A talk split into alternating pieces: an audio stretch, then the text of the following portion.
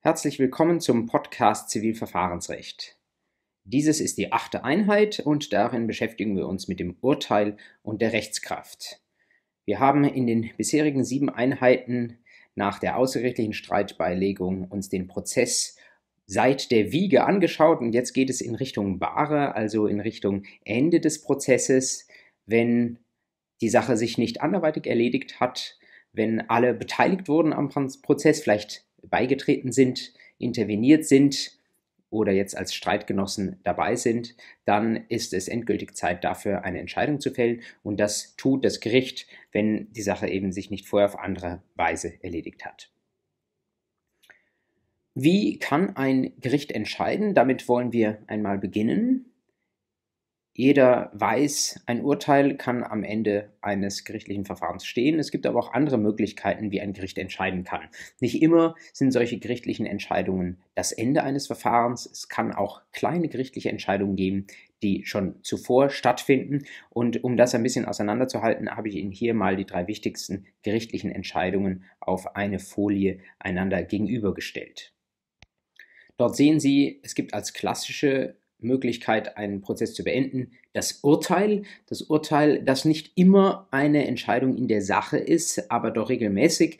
Es ist dann keine Entscheidung in der Sache, wenn Sie ein Prozessurteil haben, das die Klage als unzulässig abweist aber in der Regel kommt es über die Zulässigkeit hinaus und Sie haben eine Entscheidung über den Streitgegenstand und das tun Sie mit einem Urteil und gegen das Urteil, damit werden wir uns in einer späteren Einheit des Podcasts noch beschäftigen, haben Sie natürlich die Möglichkeit, Rechtsmittel einzulegen. Einerseits die Berufung als die Möglichkeit einer zweiten Tatsacheninstanz und andererseits auch eine reine Rechtsüberprüfungsinstanz, nämlich die Revision. Nun wissen Sie, es gibt bestimmte gerichtliche Verfahren, die nicht mit einem Urteil enden, sondern wo das Gericht nur einen Beschluss fasst. Also lohnt es sich vielleicht einmal einen kurzen Blick darauf zu werfen, was ein gerichtlicher Beschluss ist, was der Unterschied ist zu einem Urteil. Das gängigste Beispiel für ein Verfahren, das mit einem Beschluss endet oder enden kann, ist die Ehescheidung. Da wissen Sie, früher war ein Urteil erforderlich, heute kann das in bestimmten Fällen jedenfalls, wenn die Sache einfach gelagert ist, per Beschluss passieren. Das ist eine verfahrensabschließende Entscheidung, ein solcher Beschluss, und damit konkurriert er in gewisser Weise zu einem Urteil. Man muss sich aber dabei klar machen, dass das eine Sonderverfahrensordnung ist, die das vorsieht, nämlich das FAMFG, das wir jetzt seit einigen Jahren haben, das FAMFG, das für Angelegenheiten in Familiensachen und der freiwilligen Gerichtsbarkeit anwendbar ist. Wir können uns damit an dieser Stelle nicht vertieft beschäftigen, aber äh, Sie sollten wissen, dass ein verfahrensabschließender Beschluss ein Sonderfall ist, der insbesondere nur im FAMFG eine Rolle spielt. Ansonsten im klassischen Zivilprozess, im Streitverfahren, sollten Sie wissen, dass ein Beschluss nicht eine Entscheidung ist, die das Verfahren abschließt, sondern eine Art Zwischenentscheidung des Gerichts. Ich habe das auf dieser Folie bezeichnet als große Verfahrensentscheidung, also eine Entscheidung, die insbesondere über Verfahrensfragen ergeht. Zum Beispiel, man hat sich darüber äh, ausgetauscht, welche Beweismittel womöglich hier in diesem Prozess benötigt werden. Und dann äh, lässt das Gericht einen Beweisbeschluss. Und darin sagt das Gericht dann, welche Zeugen es laden möchte oder welchen Gutachter es heranziehen möchte eine Verfahrensfrage, die das Gericht per Beschluss entscheidet. Ebenso jetzt im Bereich der Zulässigkeit, wenn das Gericht sagt, ich bin unzuständig, ich verweise an ein anderes Gericht, dann macht es das auch ähm, mit einem Verweisungsbeschluss. Oder auch ein Hinweisbeschluss, das wäre eigentlich weniger eine Verfahrensentscheidung, sondern eine Entscheidung zumindest auch mit Bezug zum Streitgegenstand, wenn nämlich das Gericht einen rechtlichen Hinweis ähm, nicht einfach so äh, während der Verhandlung erteilt, sondern wenn es den in die Beschlussform gießt. Dann haben Sie äh, einen Beschluss, wo die Parteien schwarz auf weiß haben, den Sie im Zweifel sogar auch bei Juris später nachschlagen können, ähm, wo das Gericht eine vorläufige Rechtsauffassung artikuliert oder sagt, wie es die Beweislage in diesem Moment einschätzt. Also eine wesentlich vorläufigere Entscheidungen als das Urteil, jedenfalls im klassischen Streitverfahren, soweit sie außerhalb des VMFG sind. Gleichzeitig eine Entscheidung, die doch für den weiteren Fortgang des Verfahrens von erheblicher Bedeutung sein kann, weil natürlich die Frage, welche Beweismittel herangezogen werden, sehr entscheidend dafür sein kann, ob die Klägerin Erfolg hat oder die Frage, ob der Rechtsstreit an ein anderes Gericht, vielleicht sogar in einen anderen Staat verwiesen wird. Ähm, oder natürlich auch, welche Rechtsauffassung des Gerichts in so einem Hinweisbeschluss dann geäußert wird. Deswegen, weil das so wichtig ist für die Parteien, gibt es auch hier eine Möglichkeit dagegen vorzugehen. Man spricht dann nicht von einem Rechtsmittel, sondern von einem Rechtsbehelf. Und dieser Rechtsbehelf ist die Beschwerde nach den Paragraphen 567 folgende ZPO.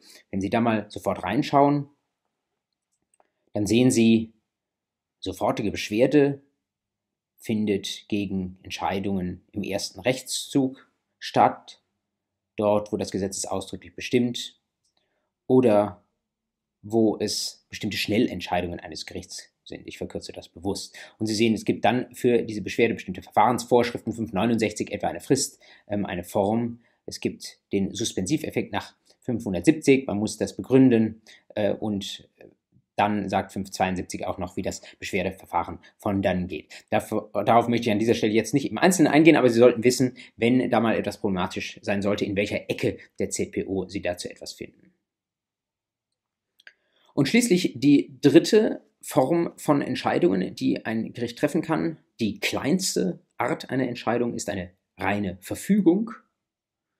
Eine Verfügung habe ich mal bezeichnet als eine kleine Verfahrensentscheidung, da haben sie wirklich in der Regel nichts, was den Streitgegenstand betrifft, sondern wirklich nur kleine Formfragen, die auch wenig zur Folge haben können, dass es für oder gegen eine Partei geht, sondern das sorgt nur dafür, dass das Verfahren geordnet vonstatten geht. Also etwa verfügt eine Richterin, dass da ein Schriftsatz zugestellt wird, das ergibt sich schon aus der ZPO, dass sie das muss. Da braucht man nicht darüber zu sprechen oder dass eine Frist sie setzt, innerhalb derer die Parteien bitte ihre Schriftsätze beibringen sollen. Oder dass sie sagt, es gibt einen Grund dafür, dass das Verfahren jetzt ruhen soll, dass es ausgesetzt werden soll. Das sind ähm, so Sachen, die ergeben sich schon direkt aus dem Gesetz. Da gibt es in der Regel auch wenig Ermessensspielraum und jedenfalls keinen Spielraum, der ganz klar sich gegen eine Partei richten kann. Ähm, deswegen in der Regel gibt es gegen solche Verfügungen keinen Rechtsbehelf. Für Sie in der Prüfung ist insbesondere die erste Form einer gerichtlichen Entscheidung von Bedeutung. Das Urteil, das auch üblicherweise am Ende eines Verfahrens steht, wenn sich das Verfahren nicht anderweitig erledigt. Deswegen schauen wir mit unserer Lupe noch einmal etwas näher auf das Urteil selbst und das bedeutet gleichzeitig, dass wir auch in das Gesetz hineinschauen und zwar in die Paragraphen 300 folgende. Was ist da zum Urteil gesagt? Wir werfen erst einmal einen oberflächlichen Blick darauf. Dann sehen Sie, da ist zunächst einmal etwas gesagt zu verschiedenen Sorten, verschiedenen Arten von Urteilen. Schauen Sie nur auf die Überschriften Endurteil, Teilurteil, Vorbehaltsurteil, Zwischenurteil und so weiter. Das mit der seerechtlichen Haftung brauchen wir jetzt nicht so genau in den Blick zu nehmen. Ähm, dann äh, sehen Sie weiter 310, 311 Termin der Urteilsverkündung, Form der Urteilsverkündung, Form und Inhalt des Urteils ähm, und am Ende sehen Sie Unterschrift der Richter in Paragraph 315 und dann wird das Ganze zugestellt und ausgefertigt. Es kann womöglich nochmal in Einzelheiten berichtigt oder ergänzt werden. Und was dann am Ende steht, ist 322 die materielle Rechtskraft, die nur noch unter sehr hohen Voraussetzungen abgeändert werden kann. Denn das Urteil soll ja tatsächlich auch den Prozess endgültig abschließen und die Sache soll nicht wieder aufgerollt werden. Sie wissen, wenn Rechtskraft gilt, dann kann die Sache nicht nochmal vor ein Gericht gehen. Das wäre ein Grund, der die Zulässigkeit einer erneuten Klage hindert. Beginnen wir nun an dieser Stelle mit einem etwas konkreteren Blick mal, indem wir uns anschauen, wie so ein Urteil ausschaut.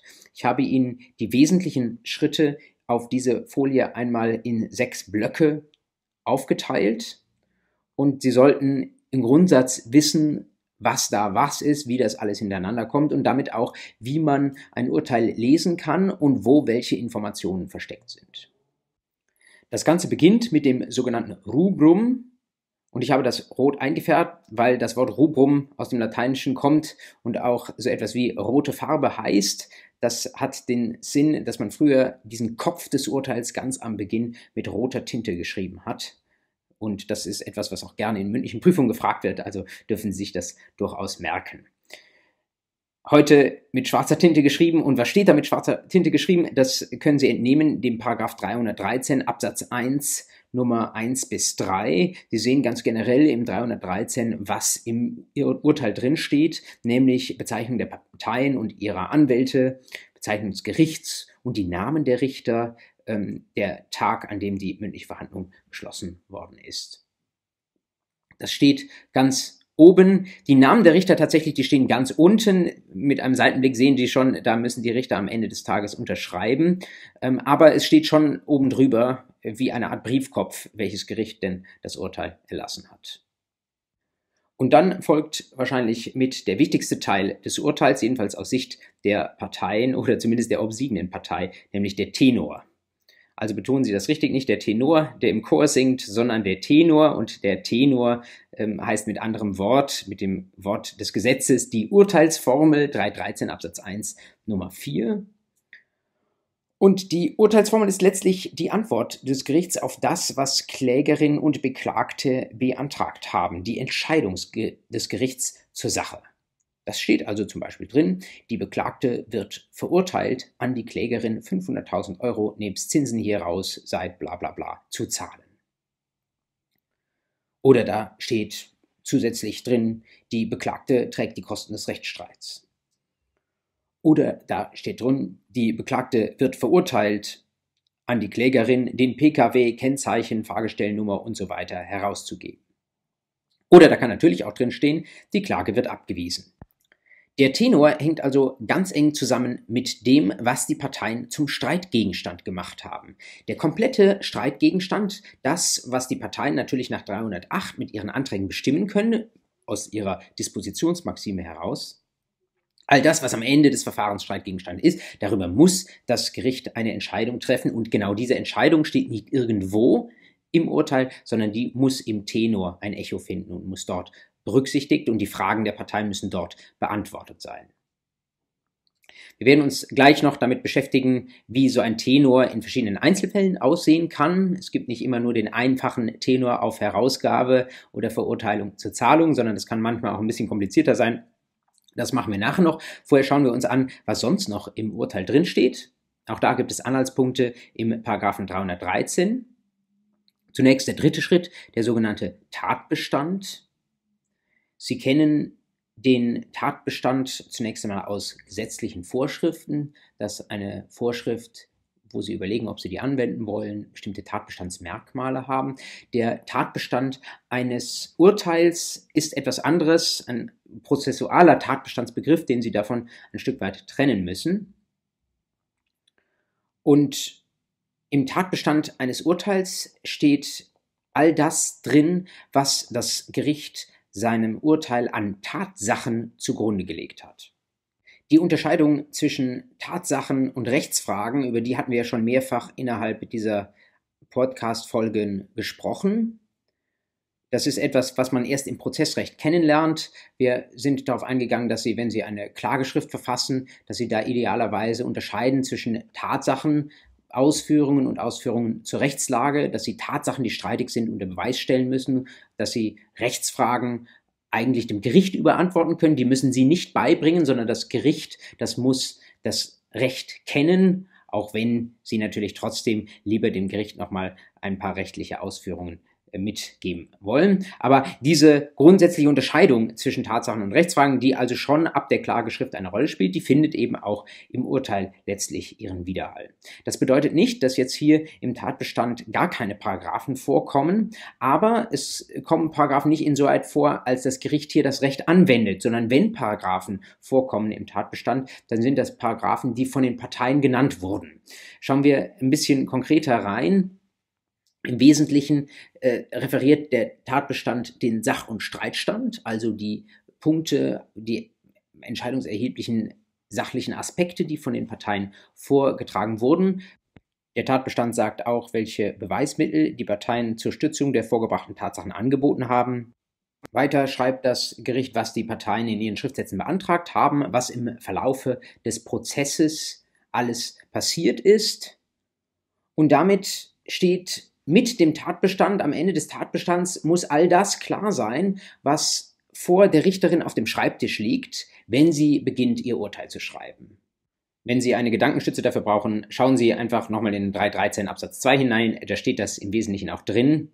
Da steht vor allen Dingen auch drin, dass Sie als Richterin das zusammenfassen dürfen. Sie müssen nicht die Schriftsätze der Parteien komplett wiederholen oder mit Copy and Paste da einfügen, sondern es geht darum, einfach nur darzustellen, was an wesentlichen Punkten sich aus den Schriftsätzen und aus der Verhandlung ergeben hat, in dem Moment, wo jetzt unsere Richterin beginnt, ihr Urteil zu schreiben. Was das Ergebnis dieses Urteils war, das steht ja vorne im Tenor schon drin, nämlich eine Verurteilung oder eine Klageabweisung. Und was dann jetzt folgt im vierten Schritt sind die Entscheidungsgründe. Das sind die rechtlichen Erwägungen, die Sie als Richterin anstellen oder beziehungsweise angestellt haben und die Sie dazu gebracht haben, dass Sie gesagt haben, den Tenor, die Urteilsformel, die fällt jetzt in der einen oder anderen Weise für oder gegen die Klägerin aus. Nicht selten hört man die Frage nach der Beweiswürdigung. Das ist ja eine Erwägung mit Tatsachenbezug, die aber doch nach bestimmten prozessualen Paragraphen erfolgen muss. Und man könnte versucht sein zu denken, dass das in den Tatbestand reingehört, weil es ja zur Tatsachenwürdigung und Tatsachenfeststellung dient, aber das ist eben auch Rechtsanwendung durch das Gericht. Das ist etwas, was die Richterin mit dem macht, was da vor ihr am Ende der letzten mündlichen Verhandlung auf dem Schreibtisch liegt. Deswegen die Beweiswürdigung gehört wie alle anderen rechtlichen Ausführungen des Gerichts in die Entscheidungsgründe hinein. Man kann also mit einem noch anderen Bild sagen, der Tatbestand ist eher das, was die Parteien dem Gericht herangeschafft haben und die Entscheidungsgründe sind das, was das Gericht dazu gesagt hat. Es versteht sich von selbst, dass die Entscheidungsgründe korrespondieren müssen mit dem Tenor. All das, was im Tenor ausgesprochen ist, muss natürlich in den Entscheidungsgründen begründet sein. Und es muss gleichzeitig natürlich auch sich aus dem Tatbestand ergeben. Da dürfen keine Tatsachen unterstellt werden, die im Tatbestand nicht aufgeführt sind, die von den Parteien auch nicht zum Gegenstand des Prozesses gemacht worden sind. Wenn das Gericht seine Entscheidungsgründe verfasst, dann tut es das im Urteilsstil. Das ist etwas, was Sie vor dem ersten Staatsexamen eigentlich eher immer sehr kritisch bemerkt bekommen, wenn Sie mal Urteilsstil verwenden, dass das nicht angebracht ist oder noch nicht angebracht ist. Es ist ein weiterer Punkt, zu dem man sich einfach vergegenwärtigen kann und muss, dass die Art, wie sie juristisch prüfen, ganz grundlegend unterschiedlich ist. Einerseits im juristischen Gutachten, das Sie im ersten Examen schreiben, und dann in einem Urteil, das Sie später als Richterin beziehungsweise vielleicht auch schon im zweiten Staatsexamen schreiben. Gutachtenstil bedeutet, man prüft, wirft eine Frage auf, erörtert, kommt zu einem Ergebnis und die Feststellung, was das Ergebnis ist, steht am Ende und der Urteil steht, geht einfach ganz anders herum, nämlich das Ergebnis voraus und dann die Gründe dafür. Und es gibt eine wichtige Sache, die wird Sie dann eher später im Referendariat umtreiben, nämlich wenn man sein ganzes bisheriges Juristenleben lang Gutachtenstil geprüft hat und dann lernt, für einen anwaltlichen Schriftsatz oder insbesondere auch für ein Urteil nur den Urteilsstil anzuwenden, dann geht es schnell in Fleisch und Blut über, dass man mit dem Ergebnis beginnt. Also Sie sagen zum Beispiel, ein Kaufvertrag zwischen den Parteien ist nicht zustande gekommen und geben dann die Begründung. Aber die Intuition, die durch den Gutachtenstil eingeübt ist, ist, dass man dann am Ende, wenn man die Begründung gegeben hat, das Ergebnis, zu einem Kaufvertrag ist es nicht gekommen, noch einmal wiederholt. Und das muss man sich einfach verkneifen im Urteilsstil. Es ist nicht so, dass das Ergebnis am Anfang und am Ende kommt, sondern es kommt wirklich nur am Anfang. Danach die Gründe und den letzten Satz, der das Ganze nochmal zusammenfassen will, den muss man sich einfach irgendwie verbieten. Der gehört im Urteilsstil einfach nicht dahin. Und dann, wenn Sie bis hierhin gekommen sind und die Entscheidungsgründe verfasst haben, sind Sie eigentlich auch schon fast fertig. Was dann noch folgt, habe ich jetzt grau eingefärbt. Das ist wirklich nur noch der Abschluss, nämlich einerseits die Rechtsbehelfsbelehrung 232 ZPO. Die brauchen Sie jedenfalls in Verfahren, wo es keinen Anwaltszwang gibt. Und dann brauchen Sie die Unterschriften der Richter. Die Richter werden da tatsächlich namentlich genannt. Damit wird dem Erfordernis des 313 Absatz 1 Nummer 2 die Namen der Richter anzugeben Rechnung getragen und dann muss tatsächlich auch die Unterschrift der Richter unter dem Urteil drunter sein. Das ist der Aufbau eines Zivilurteils, den Sie nicht als Selbstzweck auswendig lernen sollten, sondern damit sie Urteile vielleicht jetzt nochmal in Zukunft mit anderen Blicken lesen werden, damit sie ganz genau wissen, ähm, was gehört wozu, wo können sie was vermuten und äh, wenn Sie dann äh, vielleicht eher am Anfang des Urteils unterwegs sind, dann äh, ahnen Sie vielleicht, Sie sind noch im Tatbestand. Das ist noch nichts, was das Gericht dazu sagt, sondern es sind nur die Ausführungen der Parteien. Das ergibt sich natürlich eigentlich auch aus dem Wortlaut. Ähm, aber vielleicht lesen Sie ab jetzt nochmal Urteile mit anderen Blicken. Vielleicht schauen Sie sich auch nochmal ganz bewusst ein paar Urteile, vielleicht sogar BGH-Urteile, aber auch eingangsinstanzliche Urteile nochmal darauf an. Und Sie werden sehen, dass es da sehr wenige Ausnahmen gibt. Die sind alle nach diesem Schema aufgebaut, eben auch, weil sie nach der ZPO nach diesem Schema aufgebaut sein müssen. Es gibt Ausnahmen, wo der Kern des Urteils einmal entbehrlich ist. Das soll nicht unerwähnt bleiben. Ich habe Ihnen das kurz in die Notizen zu dieser Folie mit hineingeschrieben. Sie finden die wesentlichen Fälle in den Paragraphen 313a und b. Und Sie sehen, dass es in bestimmten Fällen keines Tatbestands und keiner Entscheidungsgründe bedarf. Das ist interessant, denn das ist ja das längste und das Komplexeste an einem Urteil. Das Rubrum ist schnell geschrieben, das können Sie eigentlich auch automatisch schon hm, erfassen, das kann auch die Geschäftsstelle theoretisch machen. Ähm, den Tenor, den haben Sie auch schnell runtergeschrieben, das sind zwei, drei Sätze, je nachdem, was die Parteien beantragt haben. Rechtsbelehrung und Unterschriften sind auch absoluter Standard, aber Tatbestand und Entscheidungsgründe, da muss man als Richterin wirklich eine Zeit lang dran sitzen, bis man das verfasst hat. Denn das muss ja auch zusammenstimmen, das muss äh, Sinn ergeben, das muss im Zweifel auch in der nächsten Instanz noch halten. Deswegen macht das die wesentliche Arbeit. Und es gibt nun bestimmte Fälle, wo 313a und b sagen, in bestimmten Fällen braucht es keinen Tatbestand, keine Entscheidungsgründe. Und das sind Urteile, die eigentlich dann nicht mehr groß streitig sind. Was sind das für Fälle? Schauen Sie etwa in den 313a Absatz 1 Satz 2 hinein, wenn die Parteien darauf verzichten und sagen, das brauchen wir nicht, oder wenn sich das im Wesentlichen aus dem Protokoll ergibt, häufiger noch 313b, Versäumnis, Anerkenntnis und Verzichtsurteil. In einem Versäumnisurteil, da wird ja nach Antrag entschieden und nicht zur Sache. Klar, dass Sie dann auf den Tatbestand der Entscheidungsgründe verzichten können. Und beim Anerkenntnis- und Verzichtsurteil hat eine Seite komplett nachgegeben. Wir werden uns das gleich nochmal vom Tenor her genau anschauen. Und wenn eine Seite komplett nachgegeben hat und damit die Sache eigentlich nicht mehr im engeren Sinne streitig ist, dann sagt die ZPO, dann kann man sich eben diese große Mühe, die für die Richterin damit verbunden wäre, tatsächlich auch sparen. Und dann gibt es in gewisser Weise nur ein Kurzurteil ohne seinen Kern, was für die Parteien nicht nach teilhaft sein muss, weil in solchen Fällen in der Regel dann auch nur ermäßigte Gerichtskosten anfallen. Nun haben wir eben gesagt, den für die Parteien so wichtigen Ausspruch, nämlich die Urteilsformel, den Tenor, der kann einfach gestrickt sein. Da kann eine simple Zahlungsverurteilung ausgesprochen sein. Die Klage kann abgewiesen werden, aber es gibt noch kompliziertere Formen von Urteilen.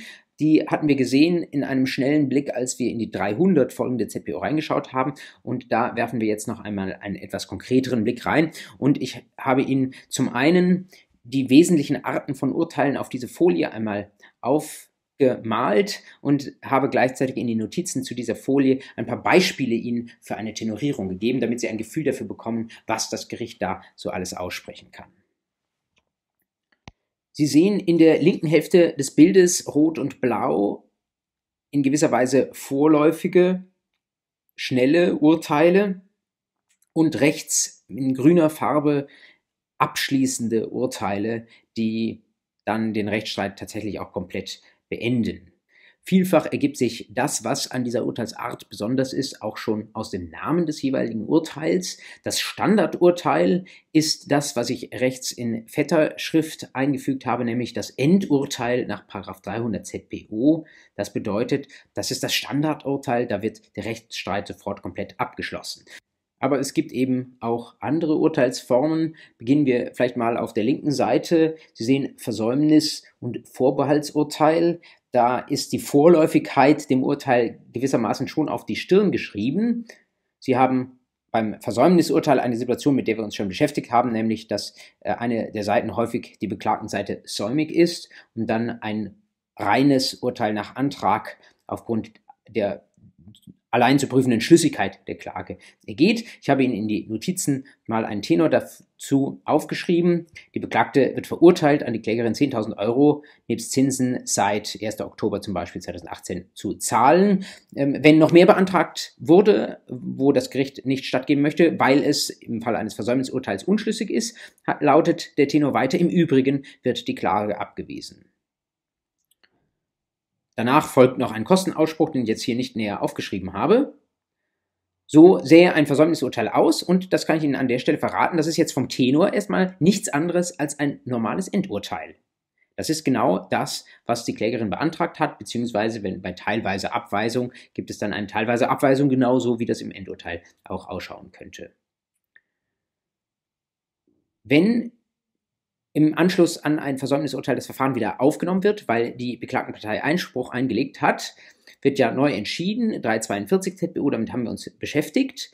Wenn dann es zum Beispiel zu einer mündlichen Verhandlung kommt und dann wird trotzdem der Klage stattgegeben, nicht aufgrund von Schlüssigkeit, aber weil das Gericht nunmehr inhaltlich auch überzeugt ist, dass die Klägerin Recht hat, dann wird es tenorieren, das Versäumnisurteil vom 10. Dezember 2018 wird aufrechterhalten. Denn das Versäumnisurteil ist ja schon in der Welt und das braucht man nur insoweit abändern, als sich jetzt aus der tatsächlich inhaltlichen Verhandlung auch etwas Neues ergibt.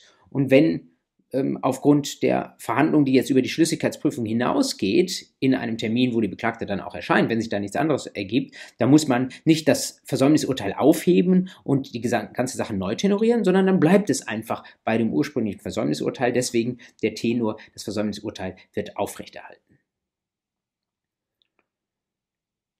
Dann die Sondersituation zweites Versäumnisurteil.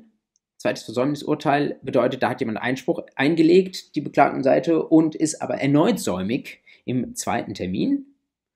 Da lautet dann der Tenor, der Einspruch des, der Beklagten gegen das Versäumnisurteil vom XY wird verworfen und es erfolgt noch ein Kostenausspruch, nicht wegen der bereits bisher angefallenen Kosten, die sind ja schon im Versäumnisurteil, das aufrechterhalten wird, tenoriert, aber durch den erneuten Verhandlungstermin, wo jetzt die Beklagte schon wieder säumig ist, sind halt noch weitere Kosten angefallen. Deswegen wird man dort tenorieren, die Beklagte trägt, Klammer auf, auch, Klammer zu, die weiteren Kosten des Rechtsstreits. Also immer der Versuch, das erste Versäumnisurteil aufrecht zu erhalten, soweit es bestehen bleiben kann und dann nur noch über den Rest neu zu entscheiden.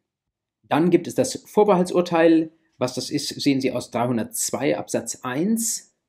Wenn die Beklagtenseite eine Gegenforderung per Aufrechnung geltend gemacht hat. Aber ob diese Aufrechnung durchgreift, kann das Gericht noch nicht beurteilen. Aber ansonsten, was die Klageforderung anbetrifft, ist die Sache zur Entscheidung reif. Dann kann es ein vorläufiges Urteil erlassen, ein Vorbehaltsurteil, wo dann im Tenor drinsteht, der Beklagten wird die Ausführung ihrer Rechte, insbesondere eben diese Aufrechnung vorbehalten. Darüber ist jetzt noch nicht entschieden. Wenn später, so ähnlich wie beim Versäumnisurteil, endgültig über die Sache entschieden wird, kann das Gericht womöglich einfach nur tenorieren, dass der Vorbehalt entfällt und damit ist das zunächst vorläufige Vorbehaltsurteil dann zu einem vollgültigen abschließenden Urteil geworden.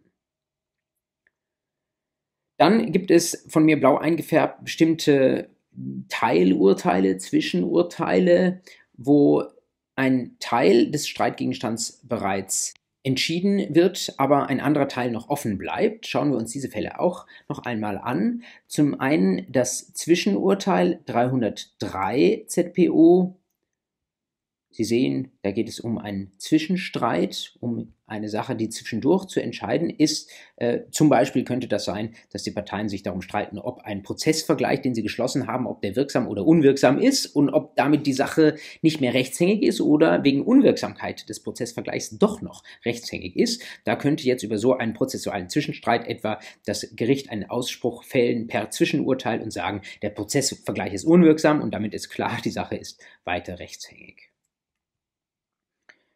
Dann sehen Sie in 304 ein Zwischenurteil über den Grund.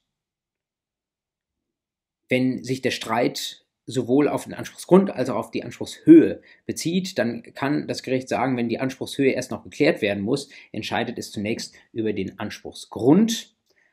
Sehr häufig bei Schadensersatzforderungen. Sie sehen ein Beispiel in meinen Notizen. Der Anspruch der Klägerin auf Ersatz ihrer Schäden aus einer bestimmten Blinddarmoperation ist dem Grunde nach gerechtfertigt. Dann hat man die Sache schon mal vom Tisch und dann muss man sich nur noch über die Höhe streiten. Und ähnlich die Sache mit dem Teilurteil, das finden Sie in 301 wenn mehrere Ansprüche geltend gemacht sind und nur einer ist zur Entscheidung reif, zum Beispiel bei Klage und Wiederklage, wird einfach nur über einen dieser Ansprüche entschieden und dann haben Sie ein Teilurteil. Wenn eines dieser Teilurteile ergangen ist, Grundurteil, Zwischenurteil und am Ende des Tages äh, ist die gesamte Sache zur Entscheidung reif, dann ergeht ein Endurteil in Form eines Schlussurteils. Das Schlussurteil ist nicht speziell geregelt in der ZPO, sondern das ist ein Endurteil nach 300 ZPO, aber man nennt es eben Schlussurteil, weil es den letzten Mosaikstein von mehreren Teilentscheidungen bildet. Deswegen Schlussurteil, auch wenn es dem Charakter nach eigentlich ein Endurteil ist. Dann gibt es noch das Abänderungsurteil in 323 ZPO. Zum Beispiel bei unterhaltsrechtlichen Fragen stellen Sie sich vor, da gibt es schon ein Urteil, aber da haben sich jetzt bestimmte Tatsachen geändert. Zum Beispiel ist jemand, der Unterhalt zahlen soll, auf einmal leistungsfähiger als früher oder er kann weniger zahlen als früher. Dann kann womöglich ein früherer Titel, ein früheres Urteil insoweit abgeändert werden per Abänderungsurteil. Und schließlich noch die relativ einfach zu verstehenden Sonderformen eines Endurteils, nämlich ein Verzichtsurteil und ein Anerkenntnisurteil in 306, 307. Darauf waren wir schon eingegangen. Äh, das sind Fälle, wo eine Seite komplett nachgibt, weil sie vielleicht nachträglich erkennt, ähm, dass sie mit ihrer Klage falsch lag oder mit ihrem Klageabweisungsantrag falsch lag. Und wenn jetzt zum Beispiel ähm, die Gegenseite nicht einer Klagerücknahme zustimmt, die mit ihrer Verhandlung aber schon begonnen hat, dann bleibt womöglich der Klägerin nichts anderes als einen Verzicht zu erklären. Ähm, das führt dazu, wie wir eben gesehen haben, es braucht im Urteil keinen Tatbestand, keine Entscheidungsgründe. Und ähm, Sie haben hier nochmal eine besondere Form des Endurteils, das man eben hier als Verzichtsurteil oder Anerkenntnisurteil bezeichnet. 306, 307 ZPO. Jetzt gehen wir im Folgenden mal davon aus, dass ein Urteil abschließend ergangen ist und damit die, die Sache eigentlich vom Tisch ist. Und wenn dann die Rechtsmittelfristen auch verstrichen sind, mit Rechtsmitteln beschäftigen wir uns in einer weiteren Einheit, dann tritt im Grundsatz etwas ein, was man Rechtskraft nennt. Rechtskraft bedeutet, über die Sache ist jetzt entschieden worden und damit dürfen Sie im Grundsatz die Gerichte nicht erneut behelligen. Sie sollten wissen, dass die Rechtskraft zwei Facetten hat. Die habe ich Ihnen mal versucht auf dieser Folie auseinanderzuhalten. Nämlich einerseits die formelle Rechtskraft nach 705 ZPO und andererseits die materielle Rechtskraft nach 322 ZPO. Es ist nicht so, dass man diese beiden Facetten der Rechtskraft gegeneinander ausspielt, dass man jetzt versucht, äh, Fälle zu finden, wo das eine vorliegt, aber nicht das andere oder das andere, aber nicht das eine, sondern es ist eher so, dass das zwei Seiten einer Medaille sind. Wenn Sie Rechtskraft haben, dann haben Sie einerseits die formelle Facette, die darin besteht, dass eine Anfechtung der Entscheidung prozessual nicht mehr möglich ist. Also es gibt in der ZPO konkrete Gründe, weswegen sie nicht mehr in dieser Sache vorgehen können, zum Beispiel weil Rechtsmittelfristen verstrichen sind oder die äh, Partei selbst freiwillig auf ein Rechtsmittel verzichtet hat. Dann gibt es nur noch sehr, sehr äh, beschränkte Möglichkeiten, doch noch die Sache wieder aufzunehmen. Wir hatten uns damit bereits beschäftigt, die Wiedereinsetzung 233 ZPO oder die Wiederaufnahme des Verfahrens nach den Paragraphen 578 folgende ZPO. Wesentlicher Zweck dieser formellen Rechtskraft ist Prozessökonomie.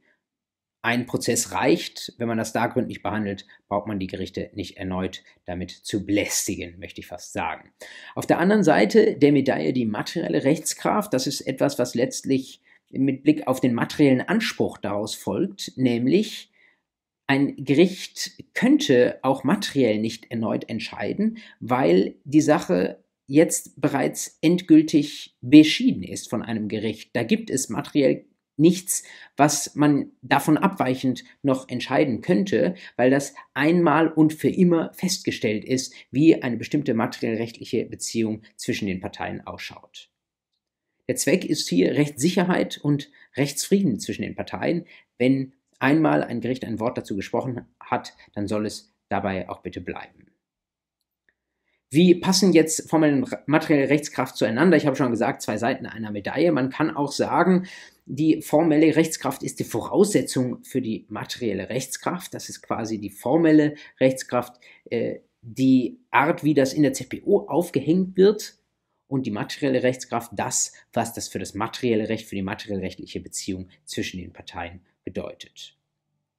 Wenn Sie ein Urteil lesen, äh, mögen Sie sich fragen, ja, was ergeht denn nun, was erwächst denn nun in Rechtskraft? Und da ist es so, dass natürlich im Laufe eines Verfahrens viele Dinge diskutiert werden, aber nicht alle tragen das Urteil. Deswegen sagt man, das, was das Gericht ausgesprochen hat, das ist ja im engeren Sinne eigentlich nur der Tenor, also nur die Verurteilung der beklagten Seite etwa einen Betrag zu zahlen, eine Sache herauszugeben, eine bestimmte Erklärung abzugeben. Der Tenor, wie wir gesehen haben, reflektiert ja auch den Streitgegenstand. Und genau dieser Tenor, also der Ausspruch zum Streitgegenstand, das ist das, was in Rechtskraft erwächst. Nicht mehr und nicht weniger.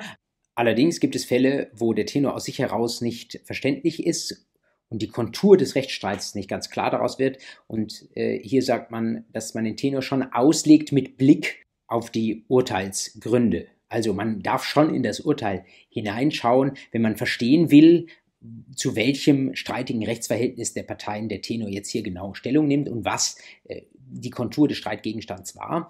Aber was das Gericht da en passant erwogen hat oder was die Parteien auch noch gesagt haben, irgendwo im äh, Verlauf der Prozessgeschichte, das erwächst im Zweifel nicht im Rechtskraft, sondern wirklich auch nur das, was man irgendwo per Andeutung im Tenor auch noch verankert sieht.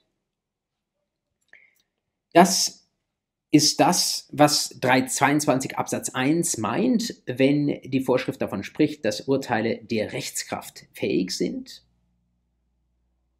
Und nun gibt es von diesem Grundsatz des 322 Absatz 1 eine gewisse Ausnahme oder eine gewisse Ergänzung und da muss man zweimal hinschauen, um sie zu verstehen und diese Ergänzung ist auch durchaus prüfungsrelevant, deswegen gehen wir darauf nochmal näher ein. Und diese Ausnahme, wie so häufig, findet sich einen Absatz weiter, nämlich im Paragraphen 322 Absatz 2. Nehmen Sie ruhig einmal das Gesetz her, schauen Sie mit mir in den 322 Absatz 2 hinein.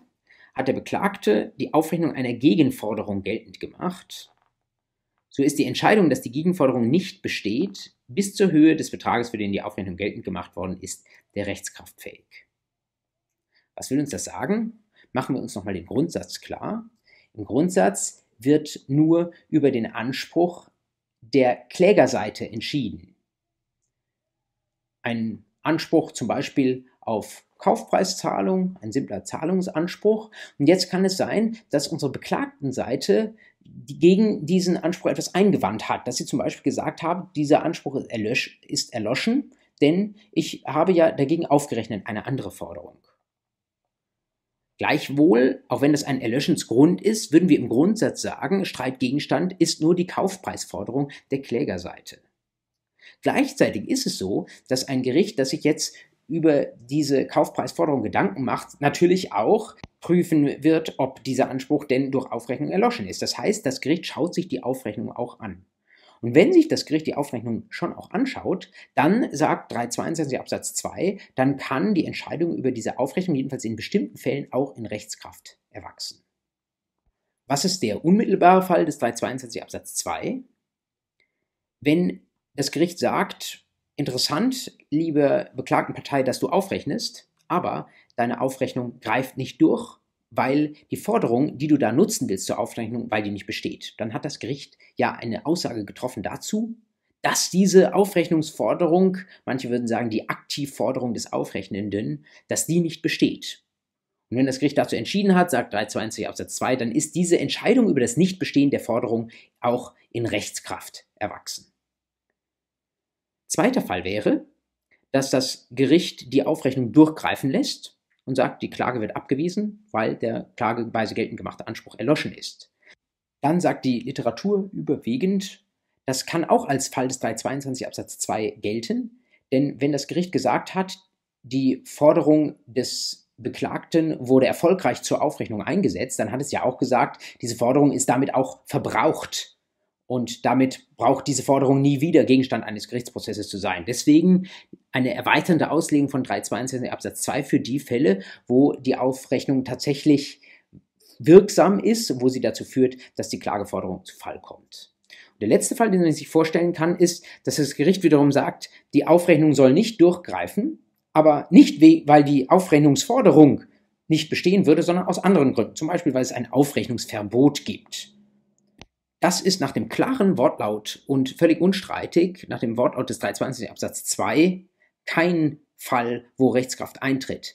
Denn wenn die Aufrechnung verboten ist und das Gericht deswegen sagt, die Aufrechnung führt nicht zum Erlöschen der Klageforderung, dann hat das Gericht ja nicht etwas gesagt, ob die Forderung der aufrechnenden beklagten Partei, ob die besteht, sondern das Gericht hat nur gesagt, du kannst nicht aufrechnen wegen eines Aufrechnungsverbots. Deswegen ist in diesen Fällen zur Gegenforderung nichts gesagt und dann wächst auch keine, gibt es auch keine Entscheidung über die Gegenforderung, die da in Rechtskraft erwachsen könnte. Schauen wir uns das Ganze noch einmal in einer gewissen Systematik an. Ich habe Ihnen auf dieser Folie einmal gegenübergestellt die Aufrechnung und die Wiederklage und die Folgen, die Aufrechnung und Wiederklage haben können mit Blick auf Rechtshängigkeit, Streitgegenstand und Rechtskraft. Ein Anspruch, den Sie im Wege einer Aufrechnung geltend machen, der wird nicht rechtshängig. Der ist nicht Streitgegenstand, sondern wird nur indirekt zum Thema des Prozesses, in dem das Gericht eben prüfen muss, ob äh, die Aufrechnung tatsächlich durchgreift.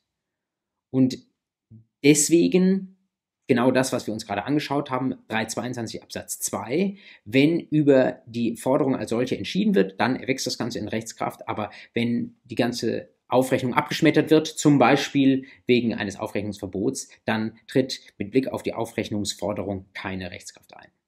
Bei der Wiederklage ist das anders.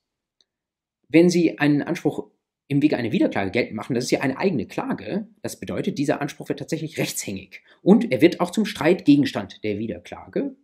Und wenn die Wiederklage zulässig ist, dann wird über diese Sache über diesen Streitgegenstand auch in der Sache entschieden und dann gilt auch 322 Absatz 1, das heißt, dann erwächst auch die Entscheidung des Gerichts über die Wiederklage in Rechtskraft.